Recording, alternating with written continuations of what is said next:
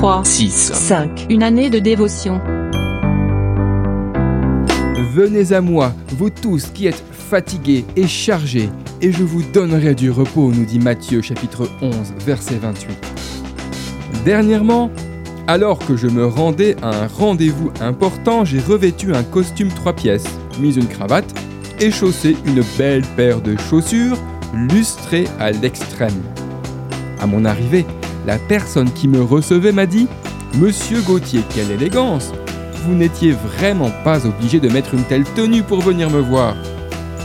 Dans le verset choisi, nous trouvons une magnifique invitation que Jésus-Christ a adressée hier à ses contemporains, mais qui est toujours valable pour nous aujourd'hui. Allez-vous y répondre? Peut-être pensez-vous ne pas avoir de costume adéquat et que votre apparence est loin de correspondre aux critères exigés. Réalisez qu'il n'est pas question ici d'être parfait pour répondre à cette invitation.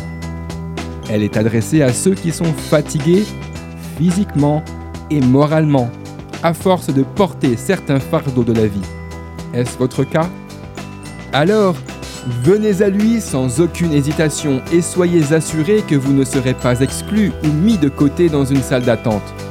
Je ne mettrai pas dehors celui qui vient à moi, nous dit Jean chapitre 6 verset 37. Jésus-Christ lui-même vous portera assistance et vous donnera du repos en mettant la paix dans votre cœur et en se chargeant de vos fardeaux. Déchargez-vous sur lui de tous vos soucis, car lui-même prend soin de vous, nous dit 1 Pierre, chapitre 5, verset 7. D'après le livre 3, 6, 5, Une année de dévotion, de Yanis Gauthier.